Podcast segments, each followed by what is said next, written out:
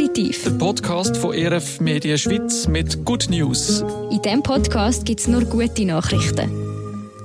Willkommen im Podcast Positiv. Ich bin der Georg Hoffmann. Und ich bin Leonie Kaiser. Und das sind unsere Themen. Wir feiern im Februar Black History Month, einen Monat der schwarzen Kulturen. Hunde fördern die körperliche und mentale Gesundheit von Kindern. Und ein neues KI-Tool kann schwierige Texte in eine einfache Sprache übersetzen.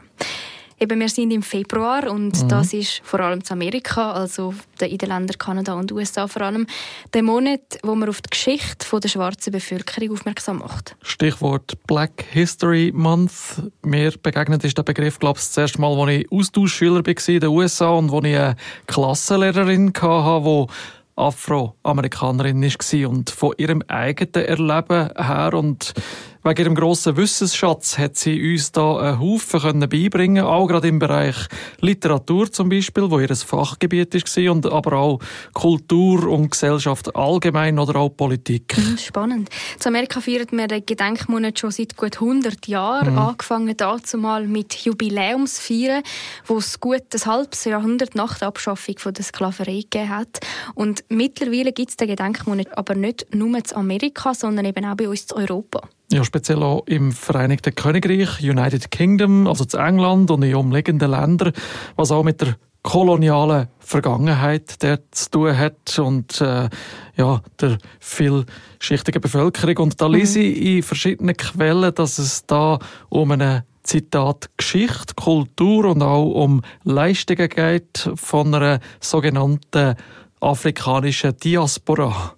Kultur und Errungenschaften von schwarzen Menschen werden also mhm. in den Fokus gestellt und gewürdigt. Und mit Diaspora gemeint ist also eine schwarze Bevölkerung außerhalb von Afrika in der Diaspora eben in anderen Ländern und angefangen hat man damit vor allem also an Amerika und hat das dort für eine breitere Öffentlichkeit wollen ja, für das Zeichen sichtbar machen, wie Deutschlandfunk in einem Online-Artikel dazu schreibt. Und ja, eher prominent gefeiert wird in der äh, Black History Month mittlerweile Übrigens auch zu Deutschland berichtet Deutschlandfunk weiter zu dem Thema.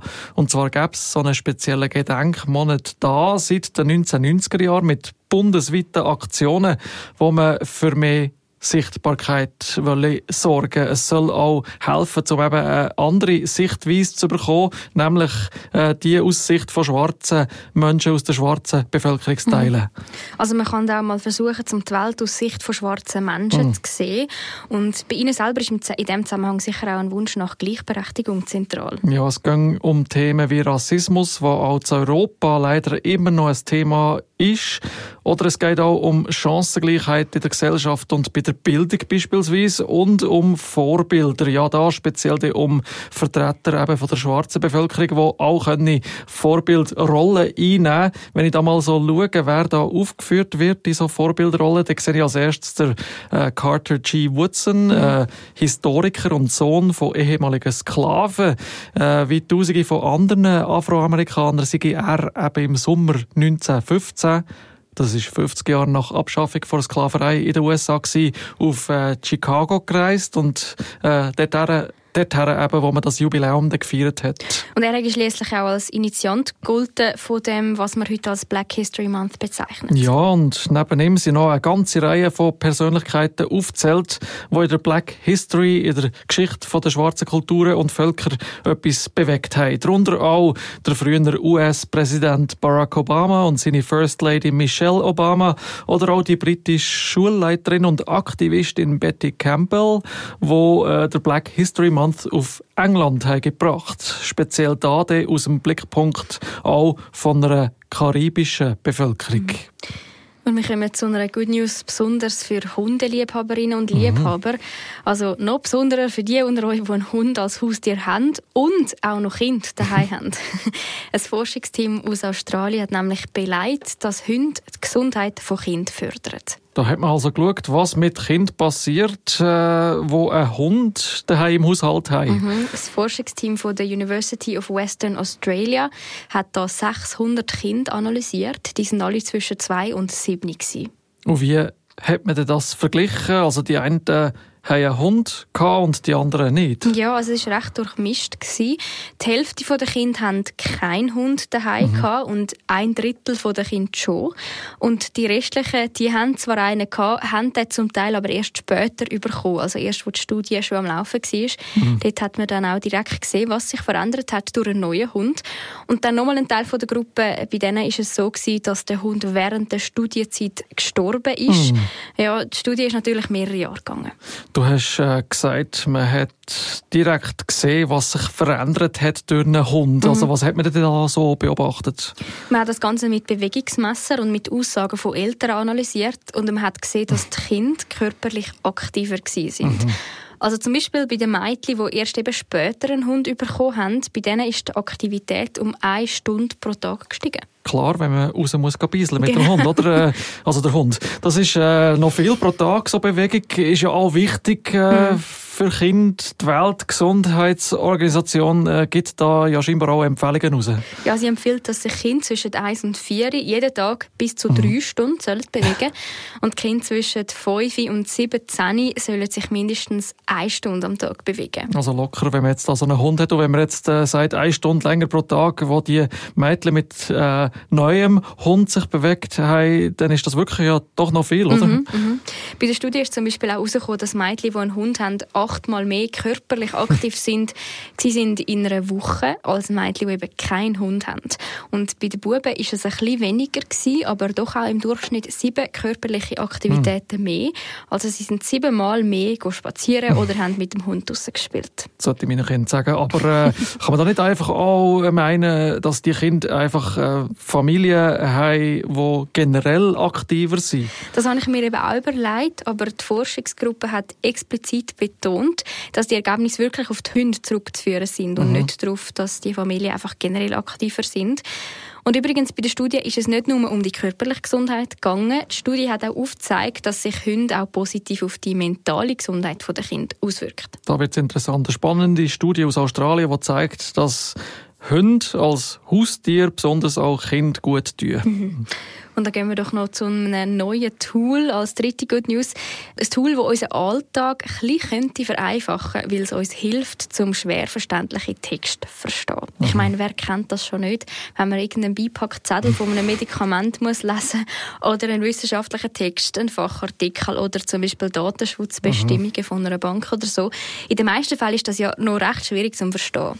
Es hat Fachwörter drin und verschachtelte Sätze mhm. und äh, braucht auch viel Konzentration und Zeit, um so etwas zu lesen, geschweige denn, äh, das zu verstehen.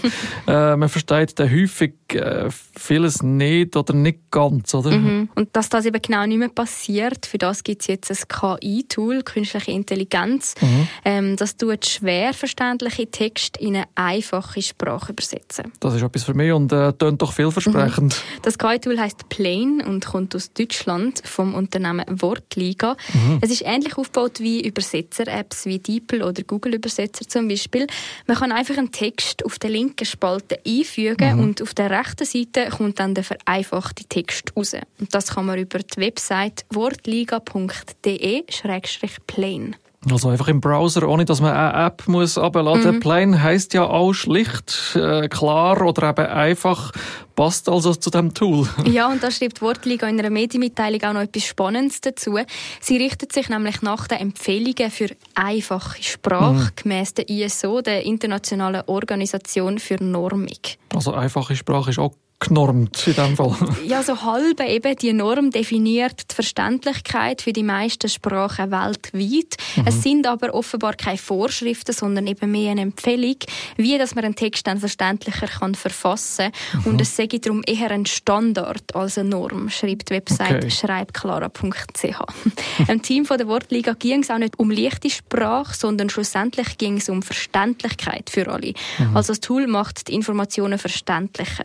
Die die künstliche Intelligenz sorgt auch dafür, dass alle Fakten und Informationen im Text bleiben und nicht verloren gehen.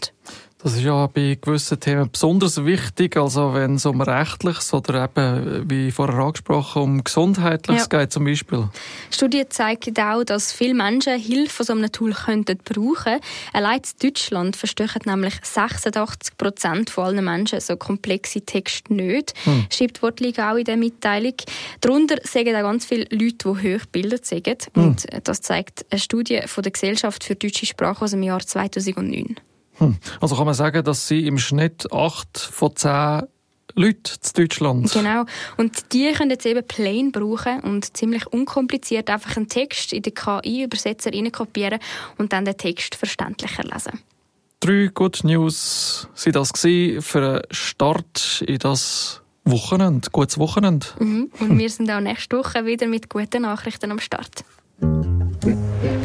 Positiv.